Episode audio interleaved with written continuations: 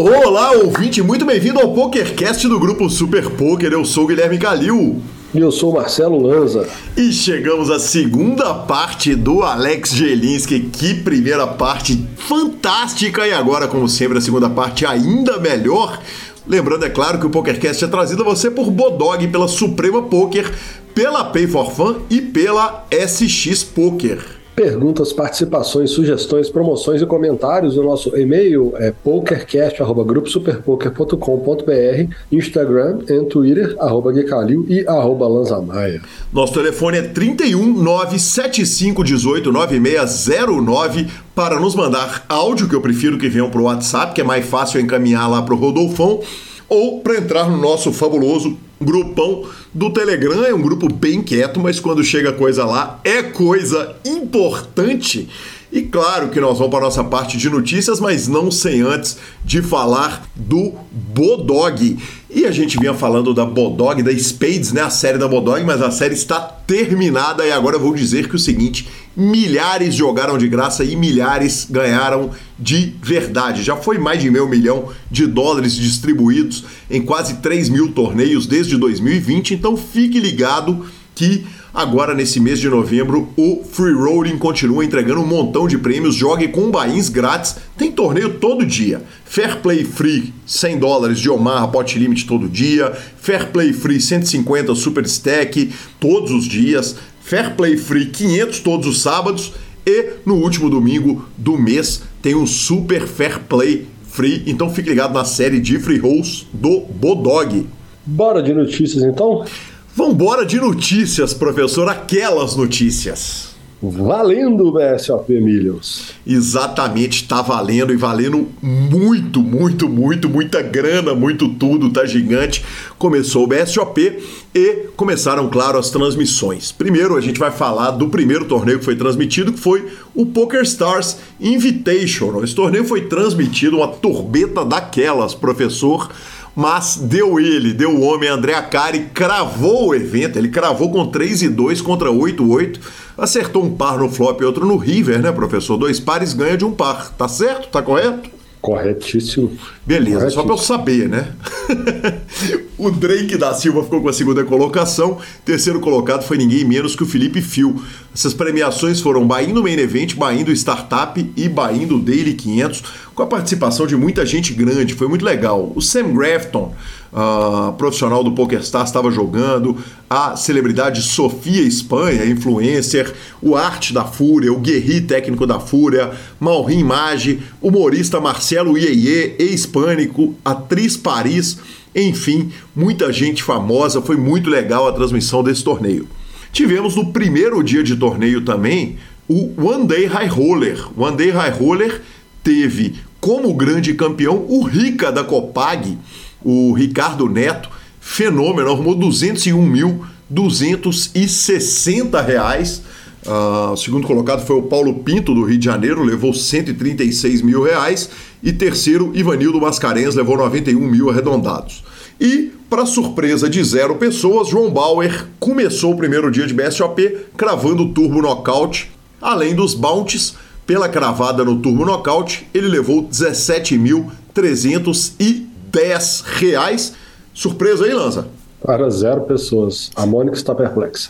perplexa, impressionante. E naqueles fields, hein? Naquele tamanho de field. Tivemos também o Super High Roller de 50 mil reais. Acabei de transmitir, são 8h31 da noite, não tem meia hora que eu saí do ar. Estamos aqui gravando o PokerCast porque o nome de Calil e Lanza é trabalho, é isso mesmo. Triplicou o garantido torneio, impressionantes 79 inscritos. O original garantido era 1 milhão de reais, o torneio arrecadou 3,3 milhas e o grande campeão foi ninguém menos que Lúcio Lima. O Lúcio Lima cravou o torneio, ele fez acordo com o, o Internet 93, o Renan Brusque, e eles fliparam ali o fim. Eles fizeram um acordo de 717 mil e 25 para cada um, tinha mais 150 para o campeão, que pelo flip, Lanzinho, eu não duvido que eles tenham dividido entre eles. Terceiro colocado foi o inglês Sam Grafton, levou 431 mil reais. Ele que tem quase 3 milhões de dólares de ganhos totais no seu Random Mob. Quarto colocado, Saulo Sabione, depois Ariel Bahia, Fabiano Kowalski, Pedro Garanhani, Éder Campana e Daniel Aziz. Moleza essa reta final, hein, Lanza? Tava fácil, tava tranquilo. Só chegar e jogar, tava de boa, tava de boa. Tava de boa, cara. E a turma achando que o mais difícil é você arrumar o barrinho. Não. É porque você ainda tem que arrumar o barrinho e ganhar desses caras. Fica mais difícil ainda. Exatamente. Não, no field que tivemos também o, o Ricardo da Copag participou do torneio, André Acara, enfim, cara, Bruno Boteon, Yuri Nerdguy, enfim, todo mundo uh, do poker brasileiro prestigiou esse torneio maravilhoso. Cara, foi demais. Três dias de transmissões fantásticas. Lembrando que vamos transmitir direto até o dia final do BSOP. O único dia que a gente pausa as transmissões é no dia 25, na sexta-feira, para descansar a voz, para a gente poder narrar inteiraço o título do grande campeão do Main Event. Uh, algumas outras grandes notícias do BSOP. A primeira, daqui de Belo Horizonte, Roberto Firmino puxa tudo, Platinum Pass do Startup, que foi Mystery Bounty, lança demais, hein, cara? Demais, né? Eu tava. A, a, o momento do envelope é um momento muito aguardado, né? A galera fica filmando. Eu vi vários, eu vi o Índio, eu vi o, o Cunha pegando o envelopinho e o, o Firmino, ele pegou e falou assim, pau! Ele abriu de uma vez. Na hora que abriu que ele olhou, ele deu um pulo, deu um susto. É sensacional. Não, ninguém segurou câmera, né, Lance? As câmeras Não, voando, foi... filmando o teto, filmando o chão, né? Todo mundo enlouquecido. Muito bacana, muito bacana. E que prêmio, né? E que prêmio. Cara, 30 mil dólares de pacote, incluindo o barrinho, claro, de 25 mil dólares vai conhecer Bahamas. Parabéns, Firmino. Cara, que sensacional, que demais. Nota 10, nota 10.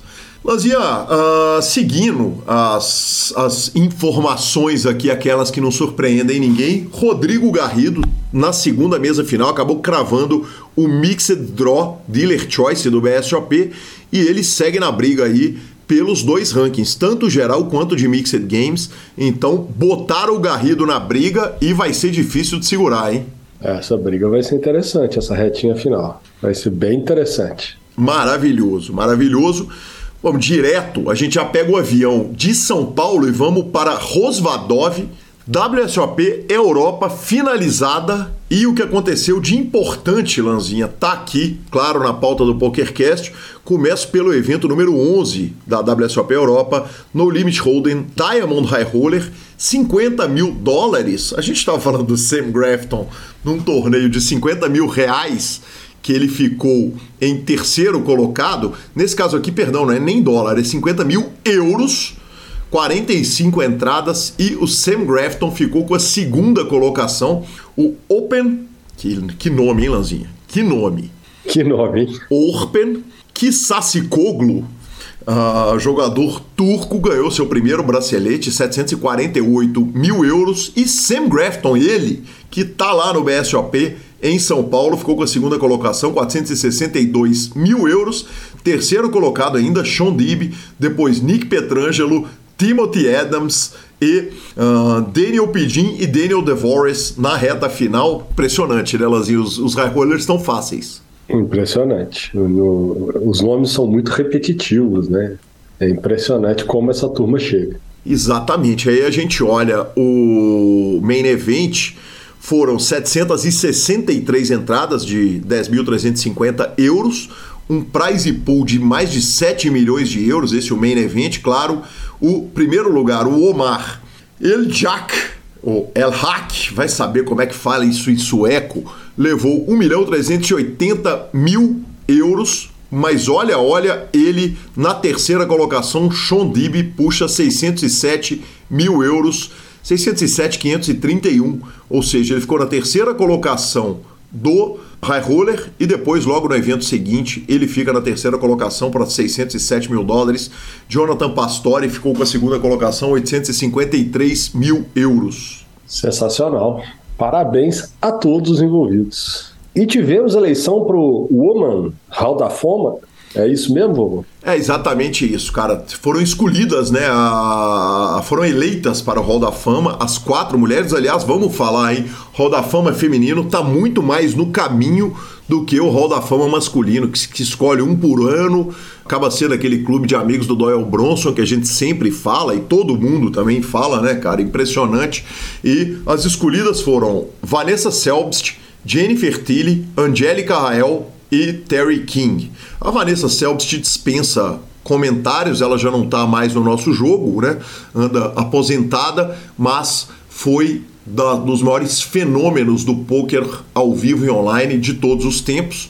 A Jennifer Tilly é, além de jogadora de cash game, eventualmente joga torneios também, é uma atriz de primeira linha e, e, e sempre foi uma grande incentivadora do poker. Angélica Rael era o nome que eu não conhecia, Lanzinha, mas ela é vice-presidente do WPT, trabalha há 12 anos com a marca, então com toda certeza, todo merecimento aí para ela. E a Terry King, lenda do poker, das primeiras mulheres a se dedicar ao esporte, então parabéns aí às quatro eleitas. Boa. E tivemos anúncio do LAPT Brasil, está de volta, é isso mesmo? Perfeito, Lanzinha. A turma chega no, no salão do BSOP, sempre rola surpresinha, né?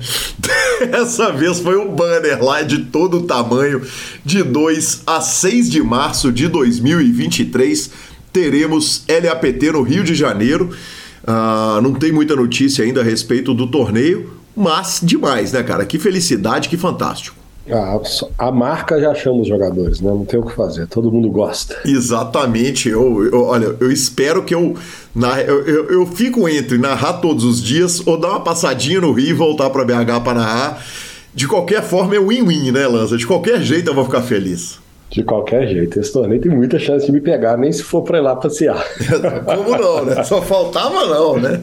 Eu rio, né? 5, 6 horinhas daqui de carro, você encosta lá, de uma, sai daqui de manhãzinha, almoça no Rio, olha que coisa boa. Se, se eu não tiver narrando, ainda divida gasolina com o senhor. Nós vamos bater ah, naquela, sim, aquele papo. Só vamos na missão. E para encerrar nossa sessão de notícias, o BRPC, Brazilian Poker Crew, passou por uma reformulação e o time do Zinhão agora passa a ser metagame. Quem assistiu a transmissão viu que o Elias Abeneto já é a incorporação para os torneios, né? Quem diria? O, Brasil, o ex-Brasília Poker Crew, agora metagame, também investindo nos torneios. E legal demais, então a gente deseja o sucesso para esses gigantes. Vamos de parte 2? Vamos à entrevista, mas não sem antes falarmos da Pay for Fun. Pay for Fun, Lazinha, foi patrocinadora da Innovation Pay 2022. Ou seja, se a feira de futebol, a Pay for Fun tá lá, se é de cartão pré-pago, ela tá lá, se é de método de pagamento, ela tá lá, se é de jogos, é óbvio, ela tá lá e a Pay for Fun não tá lá à toa. É o melhor método de pagamento para você movimentar o seu dinheiro online, carteira digital com cartão de crédito pré-pago e ficamos com a palavra do campeão do Mixed Games Dealer Choice, o Rodrigo Garrido. A Pay for Fun é uma empresa brasileira e por isso ela está totalmente regulamentada, tudo certinho, tudo dentro do que precisa ser. Se você tiver qualquer tipo de problema, você tem acesso direto aos donos, conversa com eles, né? Você pode me chamar, chamar o guia, a gente está aqui para estar tá ajudando, né? Você não vai ter problemas com saque, com transferência, com a Pay. Se tiver, você tem a quem recorrer e a quem falar. A gente teve caso agora recentemente de outras operadoras que tiveram vários jogadores, inclusive jogadores regulares conhecidos que tiveram problemas de contato, que você manda, você só consegue mandar e-mail, você não tem uma pessoa, um representante, alguém que você tem acesso para estar tá falando e demora 10, 15 dias e o e-mail não vinha de volta. Você ficava com seu dinheiro preso, não conseguia sacar, então com toda certeza que na PEI esse problema você não vai ter. Muito obrigado, Garridão, e vamos para a entrevista de Alex Gelinski. Nós vamos voltar para falar do seu time, mas antes eu ainda preciso saber da Lan House fechando a noite na Lan House para jogar se tem gol de 4,40 que o Messi contou. É, o, lembra que tu falei que não lembrava, mas o Almeida já tá melhor que eu de memória. Sim. Cara, essa é fantástica. Você vê como era paixão pelo jogo, né, cara? Se falar em Lan House, acho que tem muita gente que não vai saber nem que é Lan House hoje em dia, não sei nem se tem Lan House aberta. E lembro que a gente foi jogar na liga, uhum. terminou o torneio, todo mundo caiu, sou eu, ele e o nosso saudoso CF Almeida, que é o irmão do, o, irmão do Caio. Acho que na época tava meio que ficando de maior naquela época ali, deveria estar tá novinho ainda. E eu morava pelo centro aqui de Curitiba e tinha aquele City Go de 180 players, que eu já citei anteriormente, que era um de 4,40, cara, que era a minha grande paixão ali, que foi onde que me ajudou, esqueci de citar, citar esse torneio também, que me ajudou a consolidar a minha banca. E, cara, esse torneio, ele demorava, tipo, por baixo, assim, umas quatro horas, que ele era bem lento, assim, bem, uma estrutura bem boa. Uhum. E, tipo, cara, eu lembro que a gente chega na Lan House umas duas da manhã e começa a registrar insana, insanamente, assim, nesses torneios, nesse City Go, e sai de lá quase de dia. Tipo, então eram umas coisas meio que. Você vê, ali a gente não era piazinho novo, né? Todo mundo já querendo bater os 25, alguma coisa assim. Apaixonadaço Sim. pelo game, assim. Essa é uma passagem bem massa também. E no seu caso, você já pai? Sim, já pai, né? Nessa aí já, já, já tô com filho em casa. E, e nesse caso, a empresa já foi para a mão da esposa, quer dizer, você está tocando aí, você já está totalmente exclusivo com o poker, claro. Ah, sim. Eu tive.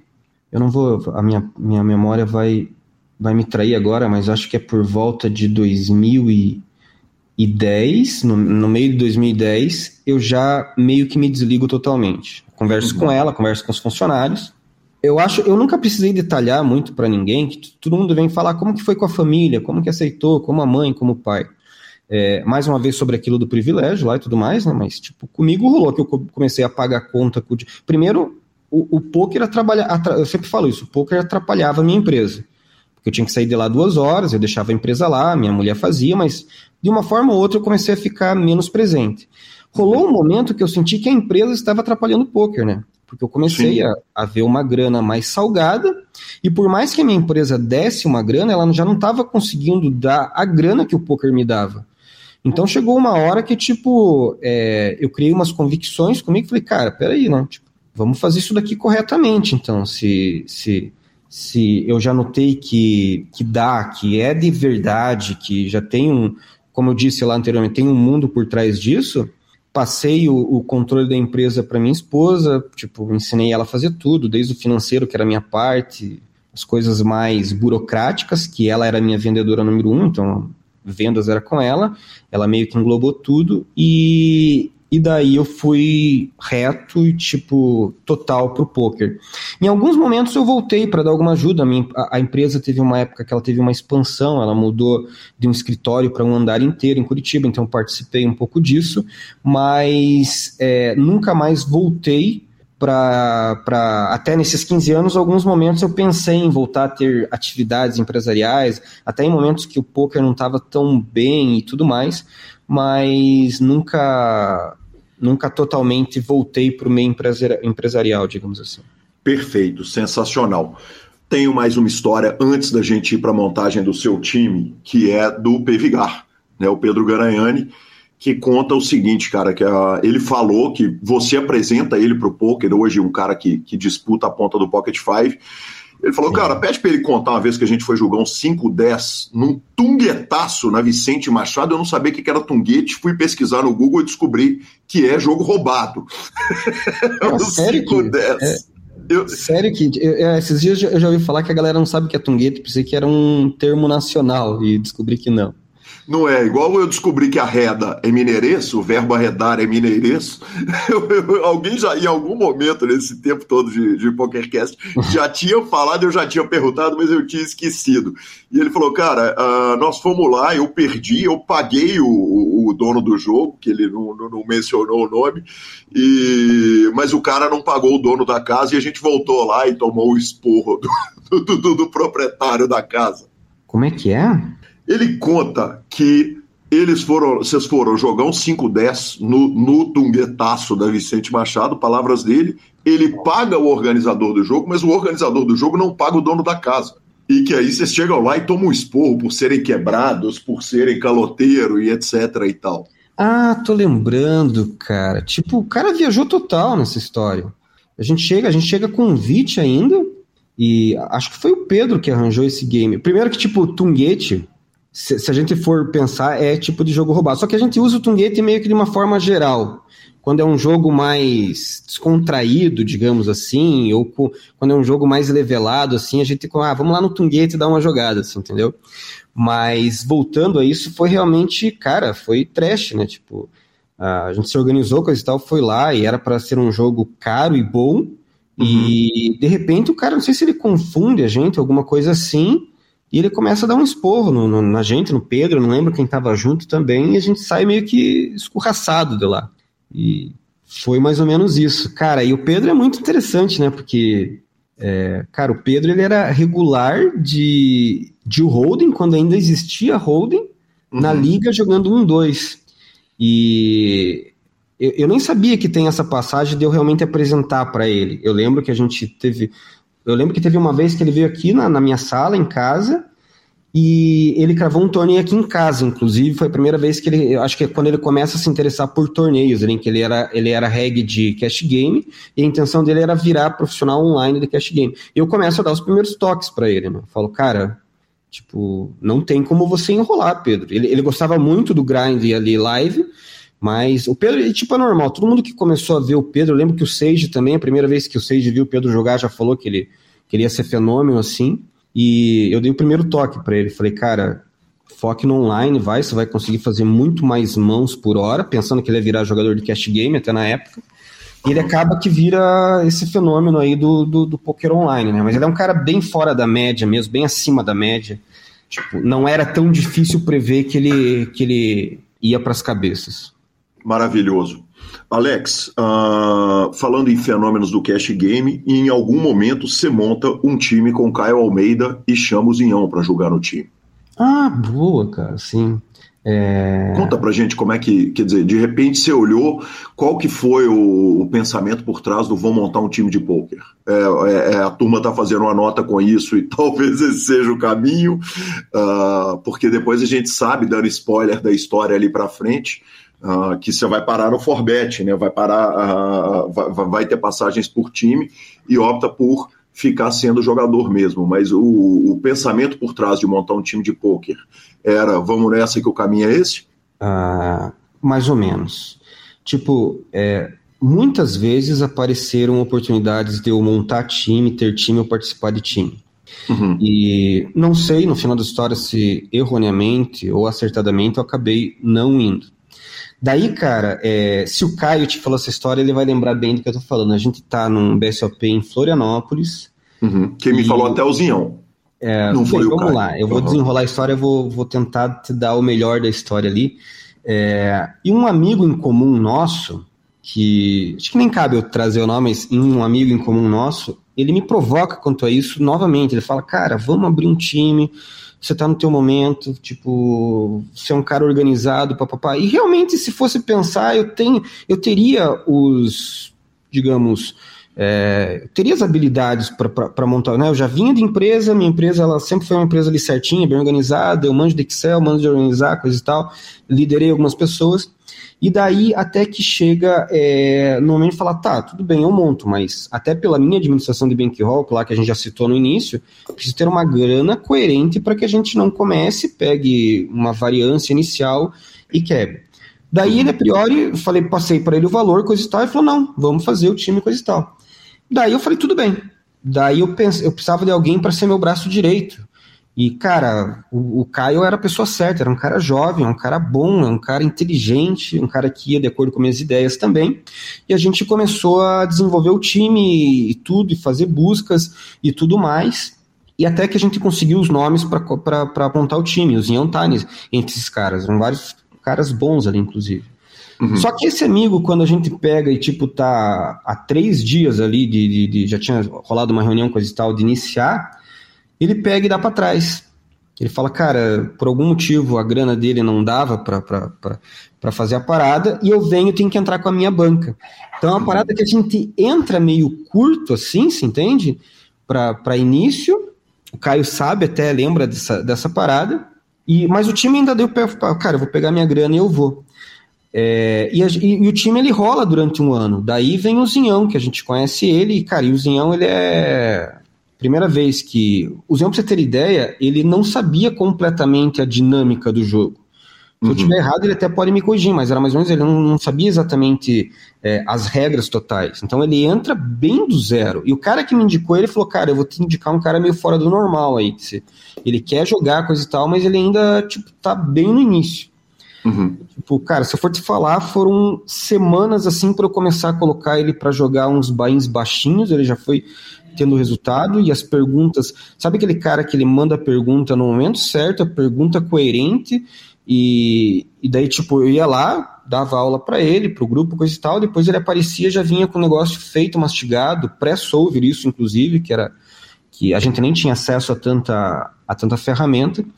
Sim. E o resto acho que é meio que história, né? Que a gente viu que se transformou o Zinhão no cenário aí, acho que deve ser nosso principal jogador de cash games, nos limites mais altos. E ele é um cara, exceto o gremismo doentio dele, é a nossa grande. Nem vou falar de Pli, mas a nossa grande Sim. rivalidade é, é um cara, tipo, fora de série, assim, você entendeu? Que e demais. o time foi mais ou menos. Ah, daí o time, só pra Qual o nome do time? Cara, era meio que o meu nome mesmo, a Jetinha, alguma coisa assim, né? Você vê que até hoje o, o logotipo ali do meu Google é o. Era o nome do time. Nunca teve um nome fixo assim. Perfeito. E, cara, eu acho que eu nunca desisti a carapuça de jogador. Se fosse pensar em alguma coisa quanto a isso, de ter o time, era, que, era isso, assim, entendeu? Eu queria manter a minha rotina de jogo, o meu volume de jogo, é, tendo um time. E chegou uma. E, cara, ter um time, todo o meu respeito pro cara que tem um time. Porque ter um time é você sair dos teus padrões de horário, é você, pelo menos no início lá, você você tem que ter um volume de trabalho muito maior. Você imagina que você está colocando tua grana para vários caras jogarem, você tem que ver os leaks do cara, ver hand history, tipo, ver o que está acontecendo com o cara, ver como que está o gráfico do, do, do cara. Então, é bem puxado mesmo. Perfeito, perfeito. Como o time acaba por quê? Qual que é a decisão que leva ao, ao término do time?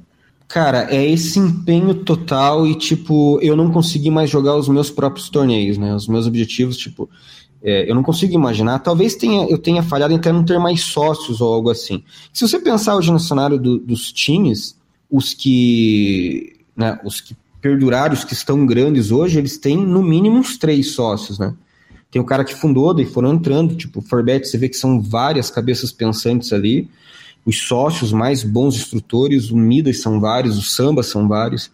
E acho que faltou eu ter mais pessoas comigo para deixar daí ele crescer naturalmente. Eu fui tentando fazer tudo sozinho e, e abraçar o mundo ali e acabou não rolando. Perfeito, bacana demais. Da, no, no pós-time, qual que é o ano do time? Cara, acho que é 2015. Que é Perfeito. Aí, no pós-time, você ainda fica um tempo jogando por conta antes de entrar no primeiro time? Sim, eu fico um tempo jogando por conta e, cara, sempre limitado ali aos bains da minha do meu controle de, de, de banca, né? Uhum. Regradinho, tudo certinho. E chega um momento que o, o, grande incentivo nem, nem é jogar caro, sabia? Que até for pensar, o primeiro time que eu entrei foi do, do BBZ, que era um time de fora, do Jordan lá, que é um cara, tipo, super 10 também, gente boníssima. E começou a pesar é, a falta, como que eu posso dizer, de compartilhar conhecimento, de, de, de, ter acesso a conhecimento de outras pessoas e até de compartilhar conhecimento, né?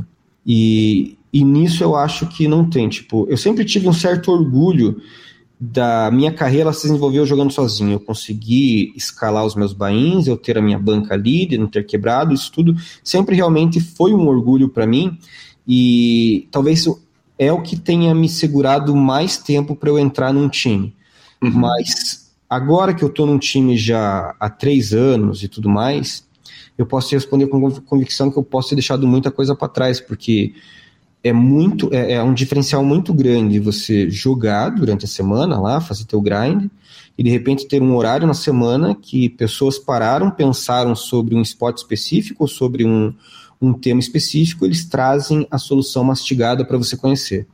Então, pessoas que vão lá, analisam MDA, analisam a resposta teórica e, e já trazem para você a prova e a contraprova que jogar daquela forma é correto.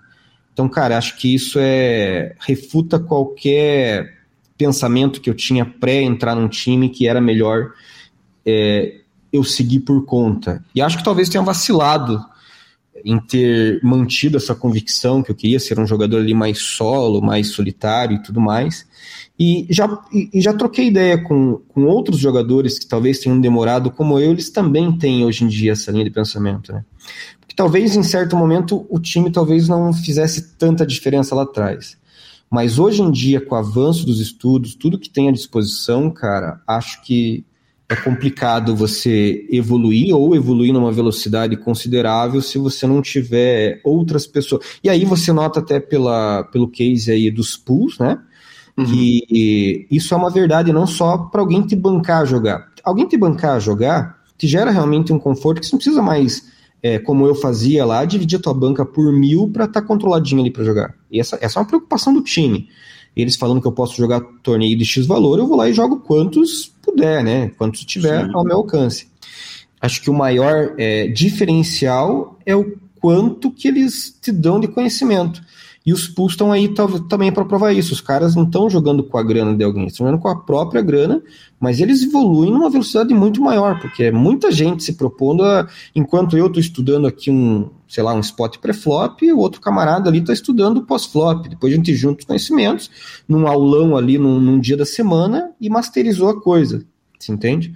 Então acho que. Parece que é meio que uma retórica habitual de todo mundo que vai para time, mas é, é a mais pura verdade, cara. Se, se o cara tá pensando em evoluir, ser profissional hoje em dia, eu falaria, cara, não perde tempo, vai lá, entra no, entra num time, vê qual que os caras vão estar tá qualificados para ver qual que é o teu nível, o que você deve ou não jogar, confia neles que, que é a melhor forma de você pagar os boletos aí no futuro jogando jogando pouco.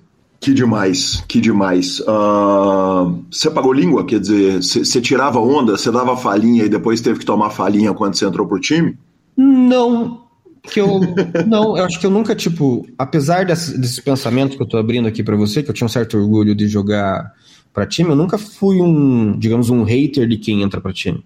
Uhum. Então, é, eu sempre tive essa consciência, inclusive do meu privilégio lá atrás, né? Que Sim. uma coisa é eu ter a empresa e poder jogar e poder guardar. Ah, que é uma coisa que eu falei lá que eu sempre pude jogar, jogar, jogar e tirar zero reais da minha banca.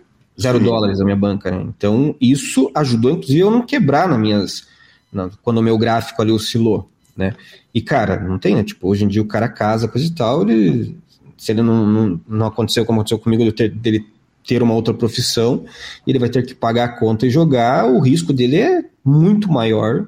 Então aí o, até o time se encaixa mais, né? O cara jogar com pressão de boleto para pagar é a pior coisa que, que tem. Sem dúvida nenhuma, sem dúvida nenhuma. Alex, vamos dar um, uma passadinha em casos antes da gente falar da passagem pelo BBZ e pelo Forbet. Uh, eu começo primeiro por maldades que fizeram com o senhor, mestre Felipe, querido mestre Felipe, contando histórias a respeito de Vegas. Uma das histórias mais engraçadas foi em 2013 em Las Vegas. Ele não sabia falar inglês e eu era o auxiliar dele. Tudo que ele queria saber eu falava e eu sempre falava certo, sempre ajudava mesmo. Só que um dia eu não aguentei porque ele queria saber de uma farmácia e ele veio perguntar para mim farmácia em inglês é farm? Ele perguntou. Eu disse, aham.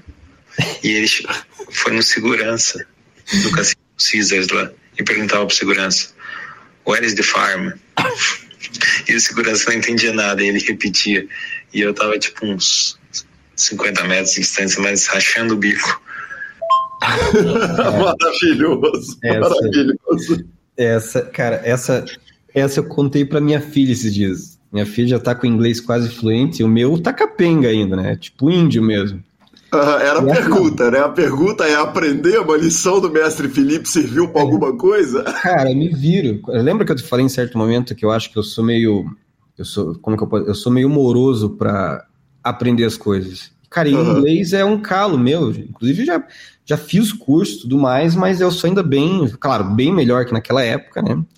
Inclusive, hoje em dia já me viro melhor, já tem até ferramentas aí para você traduzir as coisas. Mas essa foi muito boa, que ele, ele pegou um time muito bom. Ele, acho que ele esqueceu de contar que o mestre ele tem uma patologia ali, um problema de gota. Tipo, cara, quando ele come uns negócios lá meio ruins, ele, ele começa a ficar mal e arrastar a perna. E, tipo, ele começou a ficar mal lá em Vegas. E, tipo, eu tava ali todo solidário, né? Porque a gente tá no meio do Caesar, o Caesar é enorme, e ele tem que comprar um negócio para tomar lá, para melhorar esse, essa patologia que ele tem.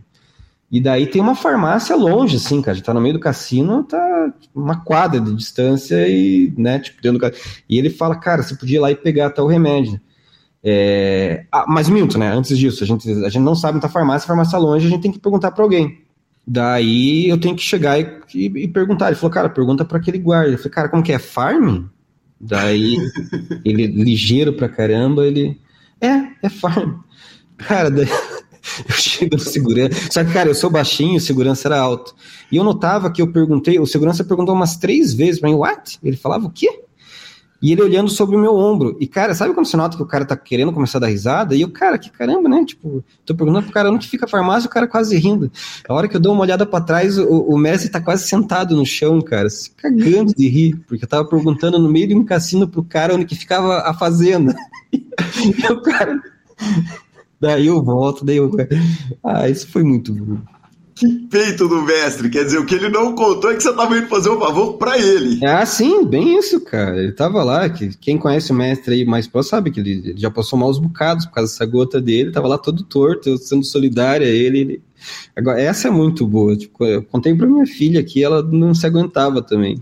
Maravilhoso, maravilhoso. Eu vou aproveitar, já vou mandar mais um áudio dele, porque afinal de contas faz muito sentido a gente jogava muito, muito Pro Evolution Soccer no começo, depois a gente foi passando pro FIFA com o passar do tempo. E a gente fazia umas apostas assim, tipo, quem perdesse pagava uma costela na madrugada que a gente pedia, uma costela bem famosa que tem lá em Curitiba, ou pedir um, um X-picanha, coisa assim, passava a noite jogando. Uh, Alex, pode parecer pouco importante na sua carreira, mas uma coisa que é uh, que todo mundo fala a respeito são dos seus embates com o mestre Felipe no FIFA, com ele puxando assunto com você e tal, e, e o, o, o, mestre pede para você contar a história do, do bet mais caro que vocês ganharam. Primeiro eu queria que você contasse como é que era essa, essa questão dos embates ali no primeiro Pro Evolution Soccer e depois no FIFA. Cara, é, aí ele, ele ele até é bem humilde nisso, porque para ele não perder o freguês, ele fica sempre com essa historinha, que um ganhava, outro ganhava. Mas, cara, o mestre, ele é unanimidade, assim, e ele, ele é aquele tipo de cara safado, porque você começa a jogar ele vai ele, ele joga molinho, ele faz se sentir bem, você entendeu? Sempre joga a primeira.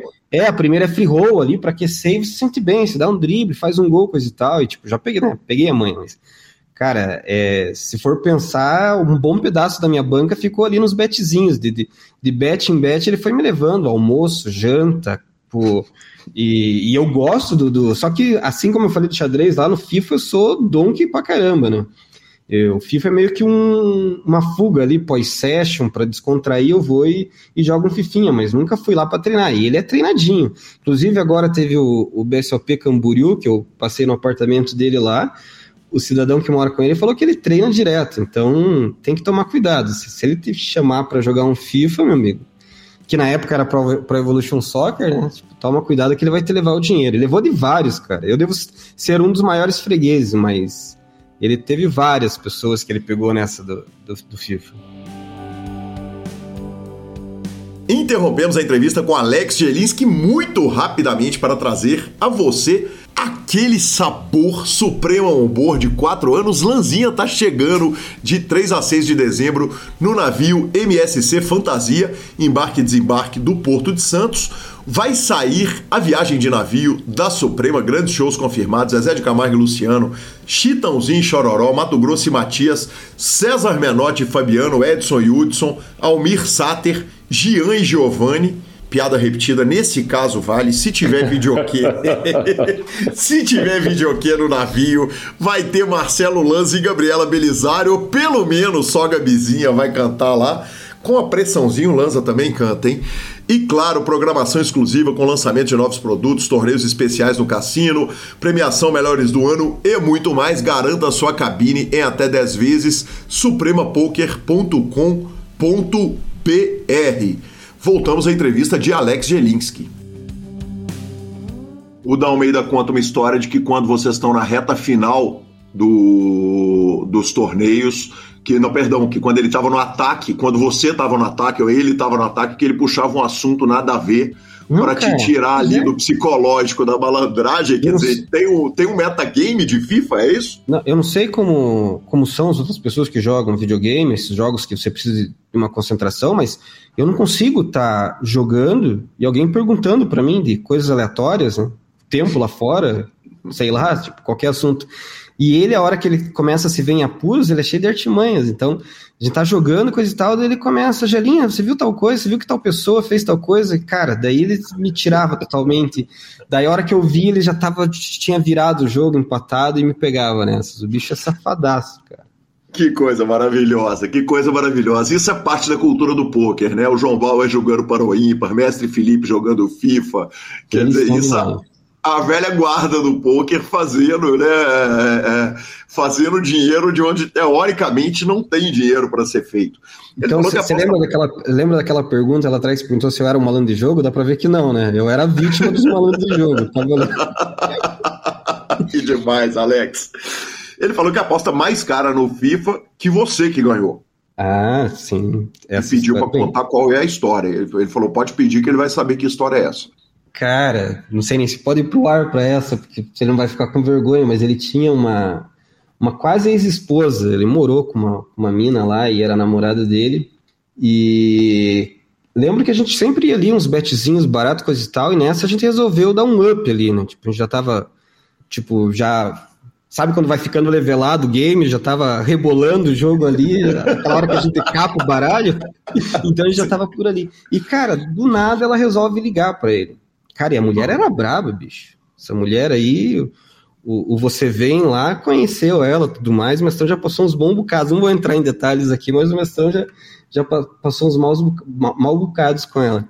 E coincidiu dela ligar no bet mais caro que a gente tinha feito. Tipo, não lembro Sim. em valores quanto era, mas era para deixar, tipo, ficar salgado uma semana ali o cara que perdesse. Né? E, cara, ali a, tudo aquilo que ele fez comigo, de começar a puxar assunto na reta final do jogo ali, começar a me desestabilizar, ela fez perfeitamente. ela fez o bicho ficar vermelho, brabo. Eu lembro que ele... E daí eu falei, cara, agora eu não vou perdoar. Ele metia uma sacola ali no mestrão, acho que era um Milan contra algum time que ele pegou, que, que lembro que ele tinha que pegar uns times mais fracos ainda para meio que equilibrar. E ali ele deu uma devolvida, digamos assim, na grana que ele já tinha me tirado. É, é, é incômodo falar o valor desse bet?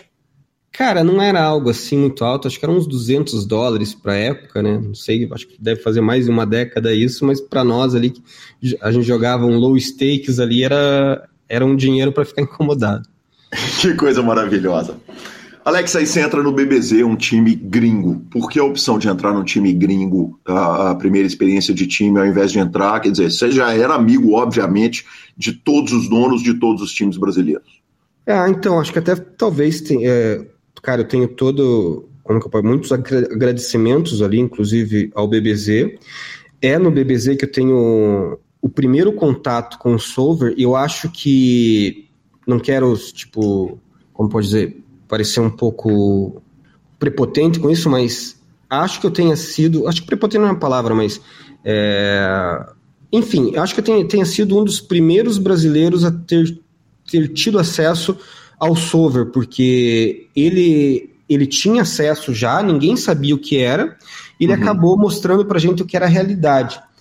E, e, cara, tinha muitos caras bons ali que eu respeitava na época, e eu tinha, tenho e tinha uma amizade muito grande com o Rei Alisson, inclusive, que, que tava lá, conheci o Motok lá também, e acabei entrando por causa desses conhecidos, ah, teve um cara que me influenciou muito, que é um cara aqui de Curitiba, que é um grande amigo também, que era o Baena, quem conhece aqui, que é o Leonardo Baena, que estava lá e falou muito bem. E daí nessas conversas assim eu acabei gostei da ideia deles como era, tipo, a proposta deles quanto a Bahia também e acabei entrando. Mas mais uma vez o que gerou grandes dificuldades para mim lá, cara, foi o inglês porque era quase tudo em inglês e apesar de eu ter uma compreensão já boa para você pegar termos técnicos e a velocidade que muitos deles falavam lá, principalmente o Jordan, o, Jordan que é canadense, é, eu acho que isso travou a minha evolução ali e eu fiquei um ano e volto a jogar por conta daí. Mas foi uma época que eu não tenho que falar, cara. Foi muito bom lá, sair up do time e, e foi bem tranquilo mesmo. Que bacana. Quando você sai e volta a jogar por conta, quer dizer, por quê? Por que sair de um time que, que tá positivo, que você tem acesso à informação, especialmente informação que ninguém tem, e volta a jogar por conta? Ah, acho que calhou de ser uma época também que não estava com um volume tão alto. E algumas coisas na época me atraíram, tipo, eu poder fazer minha própria grade, jogar nos sites que eu optava. Eles tinham, o, eu lembro que o, BBG, o BBZ tinha uma política quanto a torneios turbo também, que uhum. eu acreditava e acredito que eu tenho um edge, porque a minha escola veio de turbo, principalmente daqueles city goals mais, mais curtos, né? Então, uhum. a, aí foram que algumas coisas eu queria fazer de forma diferente e até pela vontade mesmo de voltar a jogar por conta, que sempre foi uma coisa que, que eu gostei. Né? Perfeito, bacana demais. E aí volta a jogar por conta, mas de alguma forma você vai parar no momento atual da sua carreira, que já é um momento que dura três anos, jogando no Forbet, e melhor de tudo, jogando caro, jogando aquelas retas cabulosas, né? Me conta um pouco a respeito da decisão da ida para o Forbet. Ah, sim. Tipo, cara, o Forbet é, sempre que eu pensei em entrar no time, eu sempre olhei para o Forbet com certo carinho. Porque acho que. Como que eu posso falar? Tipo, com o tempo que eu tô no game, eu queria entrar no maior time que tivesse, que tivesse maior acesso à, à informação. E como o meu jogo ele estava muito, como que eu posso dizer, tipo, arquitetado em cima da teoria, que como eu vinha de jogar sozinho, e tinha jogado no, no, no, no, BBZ, que era um jogo bem focado em solver, em teoria, uhum. eu queria buscar alguma coisa que explorasse mais o MDA, mais os exploits, mais as análises de field mesmo. Cara, eu, é meio unânime entre todo mundo que o Forbet é o que melhor faz isso, né? Tipo, eles fazem um estudo muito, muito foda mesmo é, em termos disso. E eu achava que se eu conseguisse tipo, usar o conteúdo que eu tinha aprendido a como usar solver, a como usar teoria e balanceasse isso com o que eles trazem de, desses estudos de MDA e de estudo de população, poderia me agregar muito. E acho que nisso eu acertei bastante, cara, porque já quando eu entro lá eu noto que a pegada era diferente, a ideia quanto a isso era diferente, e a forma com que eles conseguem até, digamos, entender aonde o solver pode nos levar para linhas erradas, digamos assim, para simplificar a resposta, é o que acabou me ajudando, porque eu estava muito solver oriented, assim, e todas as minhas decisões eu tinha que abrir um, uma árvore para ir lá e ver, e, tipo, se você for pensar na realidade, as as decisões humanas são muito diferentes da máquina, né? Tipo, são muito uhum. diferentes ali do, do GTO.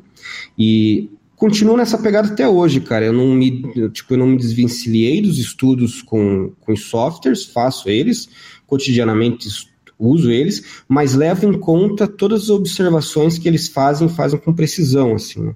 em que em qual spot é melhor você usar, em qual spot é melhor você abdicar de, de, de do que a teoria te leva, que você já está em states mais profundas lá ou algo assim. Então, isso me atraiu muito. É, outra coisa que eu não posso dizer que não, fei, que não, que não foi um, um dos pontos é que a gente está em 2019, em meio à pandemia, os torneios começaram a estourar os garantidos, Uhum. É, várias incertezas, né, cara? Eu sou um pai de família, eu tinha ali uma, uma grana guardada, mas achei que nesse momento eu jogar para um time que eu não teria que me preocupar com bankroll, eles, eles saberiam onde me colocar para eu jogar, eu teria que só focar em jogar e estudar, seria a pedida para aquele momento ali. E eu acho que, que foi a melhor opção. Tô até hoje lá e sou grato para os caras que fizeram, mudaram o meu jogo foi muito bacana, assim, nesse aspecto. Alex, em que time que você entrou do Forbet? Eu entrei no Black, eu já entro direto no Black, e passou acho que um ano, ou algo próximo disso, eu fui pro Elite, que acho que ali é o. É, acho não, né? O último. É o, é, é, o, é o patamar mais alto ali, é os, são os banhos mais altos do, do Forbet. Hoje, uh, no, jogando no Elite do Forbet, como que você divide o tempo? Você falou numa, numa situação muito legal. Eu não, eu, eu não tinha ouvido a teoria do 70-30, né? 70 jogando, 30 estudando e dependendo da fase no poker mudando isso. Qual, qual que é a proporção hoje, você estando no Elite, entre jogo e estudo? Cara, é até engraçado, acho que eu peco um pouco nisso hoje em dia, que tem até uma frase que o Will uma vez falou num dos coaches aqui, eu falei, cara, acho que mais ou menos eu faço isso, que é se tornar um pouco aquele leão de treino, sabe? Uhum. Tipo, é, eu noto que hoje às vezes eu fico muito focado em estudar e ficar analisando mão e analisando várias coisas, daí tem mais as horas de, de semanais que o Forbet mesmo no, nos proporciona ali de, de aula, então, talvez esteja numa fase assim de 50-50, mas talvez seja também um pouco quase esse pós-série, né? Quando a gente está na série, a gente joga insanamente e agora a gente vai desacelera um pouco.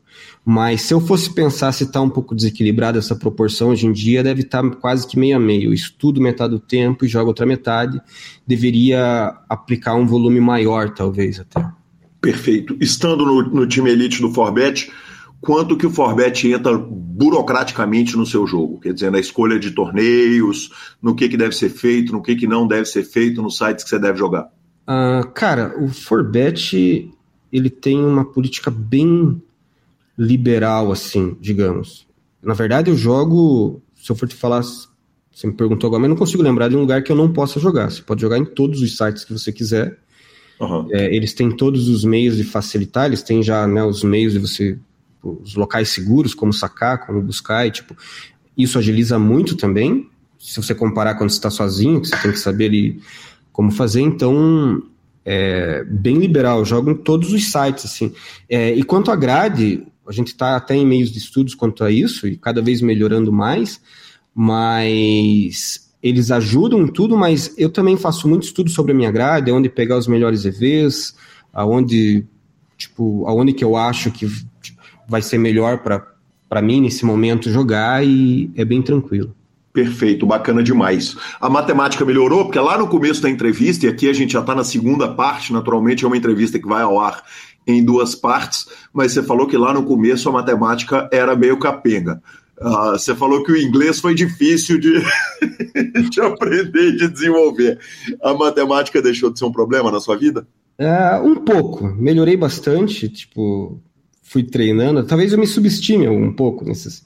Uhum. É, quando eu falo que eu demoro muito para pegar alguma coisa ou para aprender, mas a matemática é algo que sempre não foi meu forte. Mas hoje em dia já estou melhor, né? Tipo, já consegui pegar uns macetes ali, de fazer alguns cálculos rápidos, já consegui me adequar, digamos assim.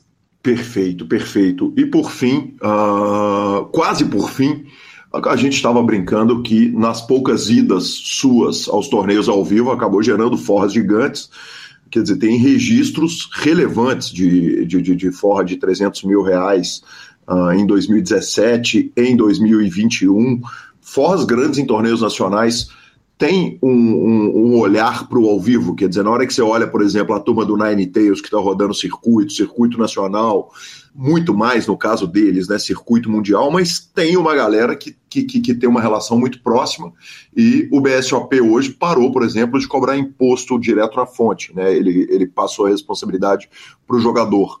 Tem um olhar para o live, Alex, quer dizer, eu sei que é um cara que teve começo lá na, na, na, na federação lá, lá, lá, aí no Paraná, né, lá com o Geraldo Campelo? Uhum. Uh, vou aproveitar e deixar meu protesto. Né? Quero que eles tragam os torneios lives aqui para Curitiba. Cara, eu sou um cara extremamente preguiçoso para viajar e tipo, tô ficando cada vez mais, não sei porquê. Se você e... me permite te interromper, inclusive é uma curiosidade, porque algumas das forras importantes, eu fui lá ver que você tinha sido campeão do Rio Poker Tour, Aliás, a saudade infinita do, do, do, do, do querido Arthur Steffen, do Sim, Rio Poker Tour. Na hora que eu fui ver o Rio Poker Tour Curitiba. Pois Falei, é. que peito, o Alan jogou em casa, cravou em casa. Sim, sim. É, não, eu até viajei bastante, né, cara? E, e anualmente, assim, eu me reservo algumas datas para viajar. Mas hoje em dia eu tenho muita preguiça, assim, cara, de pegar. E eu sou famoso, inclusive, ninguém chegou a citar aí das pessoas, mas eu sou o cara mais famoso em cair do torneio e vir para casa no outro dia. Uhum. Por exemplo, tipo, eu tenho lá sete diários do hotel e, cara, eu caio do torneio, eu simplesmente pego um voo para outro dia e volto. Você entendeu? Não, não, não eu, eu, e, cara, não é uma parada de não curtir, estar tá com os amigos, viajar, conhecer locais. Eu gosto muito, mas a hora que eu caio do torneio, eu quero voltar para minha casa. Tipo, eu, eu, gosto de viagens curtas e não é, muito distantes. Uhum. E isso me pega demais, entendeu? Então, eu lembro que até agora, mais uma historinha rápida. Cara, favor, a gente vai jogar um torneio. Não temos pressa no, de nada. É, a gente vai jogar um torneio no navio, que eu não lembro qual era o nome, acho que era lá a época do Tower, coisa e tal. E tem pacote e tudo mais, e não rolou de eu voltar, porque eu, eu, caio do torneio no primeiro dia, e daí não tem muito mais entretenimento de poker. Já curti o navio, que é muito legal, navio, coisa e tal. Mas, é, mas já vou deixar a dica aqui para quem vai. É, navio é legal com a família, né? Tipo, você ir com uma galera de poker, tipo, a gente fica jogando baralho no navio. Mas enfim, eu caio do torneio, e daí vai ter uma parada em Búzios que o, que o navio vai fazer. Tipo, tem mais uns 3, 4 dias ainda para ficar dentro do navio. E daí um cara meio que ele animou de a gente pegar em Búzios, dar um jeito de pegar e voltar para casa. Só que ele uhum. deu para trás, eu iria voltar de lá para casa mesmo, assim, entendeu? Então, eu sou esse tipo de cara. Então, eu tenho que pensar muito nas viagens que eu vou fazer, quantos dias eu vou ficar. E outra, por exemplo, foi agora o, BSOP, o KSOP Balneário, cara, que foi fenomenal, tipo, vários torneios enormes. Eu vou animadaço, jogo o primeiro torneio que eu queria pegar, que era o, aquele PKO High Roller, e daí eu volto para casa com o Almeida, inclusive, para jogar o domingo em casa e voltar com ele na, na, na terça-feira. Uhum. Tá lá o Almeida e eu não voltei com ele, né, cara? eu não vou voltar pra jogada e deu uma preguiça danada e não, não fiz a reta que era mais gostosa, que vem o meio evento e tudo mais. Então, a parada do live eu curto muito, cara. O que me pega são viagens longas. Uhum. É avião, muitas. Avião, tipo. Cara, se tem uma parada que eu não caio mais na pegadinha, tipo, viagem com um translado muito extenso. Uhum. Tipo, quem faz torneio até deve ficar meio zicado comigo. Tipo, você descer num lugar e você ter que fazer mais uma viagem dentro da viagem, cara, essas aí. Eu, eu, eu sou bem velhão para isso mesmo. Difícil para mim, viu? Com, com uma coisa importante que eu tenho lugar de fala para dizer que quem está em Belo Horizonte ou quem está em Curitiba, como esse é o caso, já tem uma viagem na hora que a gente chega no aeroporto, que são dois aeroportos bem longe da cidade. É, né? já fica na outra cidade, aeroporto, bem disso, né? Mas até me refiro àquelas, tipo, eu acho que é em Punta que a gente vai, daí tem que descer uma cidade, você faz mais de uma hora em Sim, depois tem que pegar o é, carro para ir até Cara, e, tipo, não é uma viagem muito agradável ali, tipo, enfim, né? Tipo, os caras vão ficar meio brabo comigo, ele ficar, mas eu, eu não curto muito essas viagem dentro da viagem é complicado. Ou aquelas que você fica travado, tipo navio, né? Você não tem escolha de, de, de poder voltar e bem complicado.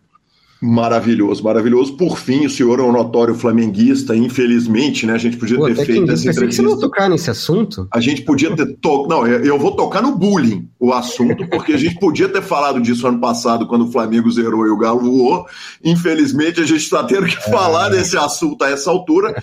E um dos, dos nossos colaboradores falou que o senhor se inspira em aparência no Diego Ribas, o jogador de futebol. Isso é fato? Cara, só pode ser o mestrão. Cara, essa parada, essa parada com o Diego, ela, ela, é complicada, porque já, já peguei Uber e eu com o mestrão e o cara olhar para trás e falar, cara, você é muito parecido com ele. Fala, aí o mestrão, daí você vai andar com ele, você vai almoçar, ele pergunta para todo mundo e, e, ele é fantástico, bicho. Bicho é demais. Que demais, que ano para o senhor que fez, inclusive, a turma dar uma volta inteira no estádio ali, no, no, no Flamengo Tadieres. Cara, essa história, ela é sick, cara. Tipo, aí vai minhas desculpas pro mestrão, mais uma vez com ele, né? Cara, tipo, eu já fui no Maracanã algumas vezes, já fui lá no título 2013, já vê, todo ano rola alguma viagem para ir ver algum jogo do Flamengo. Uhum. E quando eu compro o ingresso e sei o tamanho do Maracanã, né? Tipo, sei o perigo do rio nos arredores ali, o pessoal já para não marcar e compro. Sabe aquela parada que você fica o dia inteiro falando, eu tenho que entrar por tal porta ou fazer tal coisa? Eu fiquei o dia inteiro com isso na memória. A hora que eu. Ah, daí, pô, tem mais um. Tem mais um, uma parte emocional da história que o mestrão ele tá numa reta do high roller, do. Acho que é o KSOP que a gente tá. E, cara, ele cai. Daí, tipo, sabe quando você já cai na reta ali, você já tá meio esmorecido? E, cara, eu tô quase não indo pra uma. Ah, e tem mais. E, e eu tô tô com uma gripe infernal, cara, e tô com o ingresso comprado e tô quase não indo. É Flamengo Tiageres, Libertadores, estádio lotado, tudo mais. A hora que eu entro no Uber, ao invés de eu falar uma entrada para ele, eu falo a oposta, cara. Uhum. Daí o Uber nos leva, nos entrega lá, faltando. Porque a gente sai atrasado já, né? Como o mestrão caiu, eu tô quase não indo pro estádio. A gente chega na entrada oposta, é, vai passar na catraca, não passa, obviamente, daí já pensei, caraca, fiz uma cagada. Daí já começa a pedir desculpa para ele, fala, pô, mestrão, desculpa, o que, que você quer fazer? Fala, não, vamos dar a volta e vamos assistir isso daí. Daí, a hora que a gente pergunta pro, pro um dos guardas, não sei se ele para sacanear a gente, ele fala, cara, é para esse lado, dá, dá a volta por aqui que é mais curto.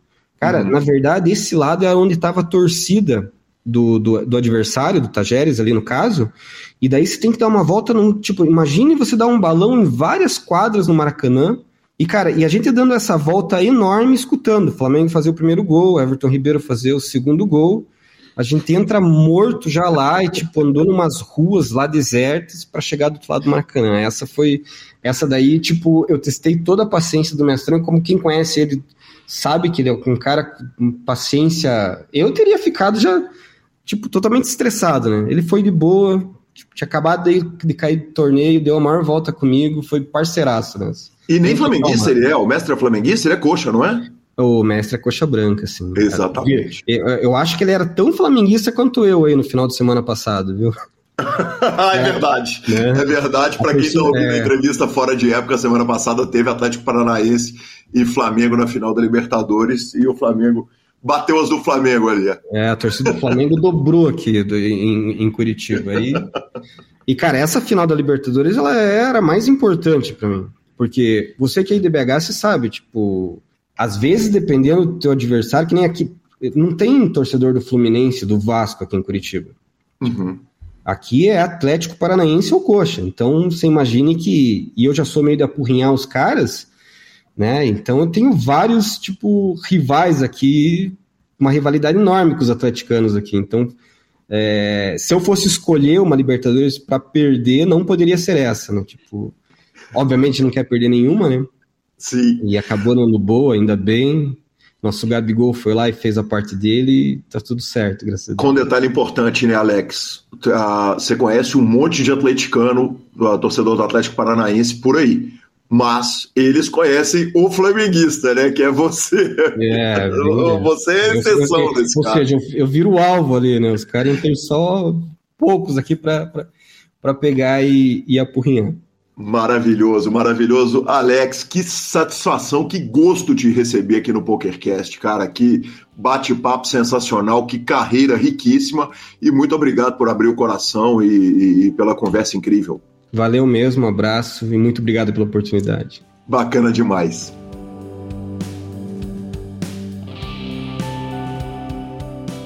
Maravilhoso, Lanzinha. Que gosto é conversar com a lenda do poker. E muito obrigado, Alex. Muito obrigado a todo mundo que contribuiu com a entrevista. Maravilhoso. Bora de redes sociais? Vambora, mas não sem antes falarmos da SX Poker, né, Lanzinha? SX é o seu clube na Suprema Cash Game 24 horas, atendimento maravilhoso, torneios gigantes e, claro, o melhor atendimento sem burocracia, dinheiro vai, dinheiro volta, rapidaço. Cara, é muito grande, é uma estrutura maravilhosa e qualquer dúvida, claro, você fala com o professor Marcelo Lanza, fala comigo, a gente resolve o seu problema a gente tá querendo te receber na SX Poker, então venha jogar conosco, bônus e promoções. Vamos que vamos, vamos SX, venha jogar conosco. Agora sim, redes sociais, então. Agora sim, professor. BSOP está chegando.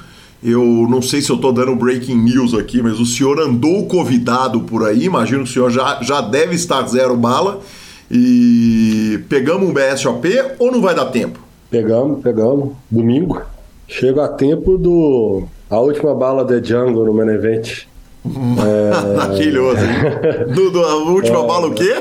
Última bala de Jungle. Vou te mandar esse áudio. Ah, esta é a última bala de Jungle. Ah, eu quero muito, quero conhecer, senhor. Vou te, vou te mandar esse áudio, esse áudio é maravilhoso. É, eu tava, eu, eu tô, né? Na verdade, assim, eu tô no, no final do isolamento, hoje é o último dia de isolamento. Tô no, já tô, na verdade, estou no sexto, estou um dia a mais. Amanhã já é o sétimo dia. Domingo já estou com nove dias, já estou liberado para viajar. E, e bala. Fico em São Paulo de, de domingo a domingo. Maravilhoso, Lanzinha, maravilhoso. Ó, vou te contar que eu tô indo para São Paulo depois da manhã, no sábado, dia 19. Aí eu narro domingo e segunda, descanso terça, narro quarta e quinta, descanso sexta. Conheceremos o campeão comigo narrando no sábado. Daí pra frente eu passo uns dias em São Paulo e vou te falar que eu tô com medo. Vai ser loucura ver o Maurício Paulino por lá, Guilherme Decur por lá. Eu vou te falar que, enfim, oremos por mim. Já, vou, já vamos citar, já que você já vai narrar a mesa final, eu vou citar o nome da Gabi aqui para já regular a conta dela também. É, a minha tem que dar muita variância, mas aí então vou tentar regular só a dela, entendeu? Cara, é tudo o que queremos, né, senhor? É tudo o que queremos, é aquela forra maravilhosa de Gabriela Belisário. Então fica aí citadaça para regular a conta totalmente. Vamos que vamos, Gabizinha. E agora nós vamos de quê, professor? Finalização. Maravilhoso, muito obrigado, senhor. Superpoker.com.br, tudo sobre poker no Brasil e no mundo. É mais que poker, é Super Poker na aba de clubes, a guia de clubes do Brasil, onde jogar a agenda diária de torneios, mibilisca.com, cobertura mão a mão de torneios pelo Brasil e pelo mundo. No YouTube você tem transmissões icônicas e, claro, tá na mão, além de muito conteúdo. E na Twitch tem o trabalho do jornalista Alan Ferreira com a reta final dos brasileiros e também as melhores transmissões. Dica cultural. Lanzinha, duas dicas musicais, um pouco distantes uma da outra, e uma de série e uma de filme. Olha, tô, vai anotando a quantidade de série que eu tô assistindo, hein? Nada parece deter. Nada parece deter-me, tá? Cara, dica de filme primeiro: Racionais das ruas de São Paulo para o mundo. A maior banda de rap da história do Brasil Uh, tá com um documentário no Netflix, saiu ontem à noite, eu terminei a transmissão, eu vi que ia demorar um tempinho, né? Aquela transmissão que termina um pouco mais cedo. Peguei as duas horas de doc, absolutamente imperdível. Uh, é muito legal para quem não gosta de Racionais, para quem gosta, então, é brincadeira. Fantástico documentário, fica a recomendação. E na HBO, eu assisti um documentário sobre o funk, Lanzinha. Eu, eu chamava o funk de funk carioca. Depois de assistir esse doc agora, eu chamo de funk. Ah, funk carioca mesmo. Aí não entendi nada. É porque agora ele, agora ele tá em São Paulo, ele tá no mundo, ele tá rodando o mundo agora inteiro. Ele é mas, funk. Exatamente, mas não, mas é porque tem o funk clássico ali, aquele funk norte-americano, né? Então vou chamar de funk brasileiro e, e, é legal demais, cara. Conta a história sobre o, o, o, nascimento do funk lá nos bailes do Rio de Janeiro e, e o crescimento, a chegada, Claudinho, Bochecha, etc e tal. E, e cara, é, é, muito legal a história. Tem a parte das mulheres do funk, tem a parte do funk que é ultra violento, né? O retrato da, da, da comunidade ali. E depois expandindo para o mundo, todos os episódios são muito bons então, imperdível, funk.doc é o nome da série. Sensacional. E eu que fiquei de home office cinco dias, foi o dia que a quantidade de tempo eu tive menos tempo para ver TV. Então, eu fiquei trabalhando de home office. Home office a gente trabalha muito mais, é impressionante. Home office é 24 barra 7, eu nunca vi isso. Então, fica as duas dicas aí, ó. o Gui já resolveu o meu problema. Vou aproveitar e vou falar: use máscara, né? E use, use máscara. máscara. oh.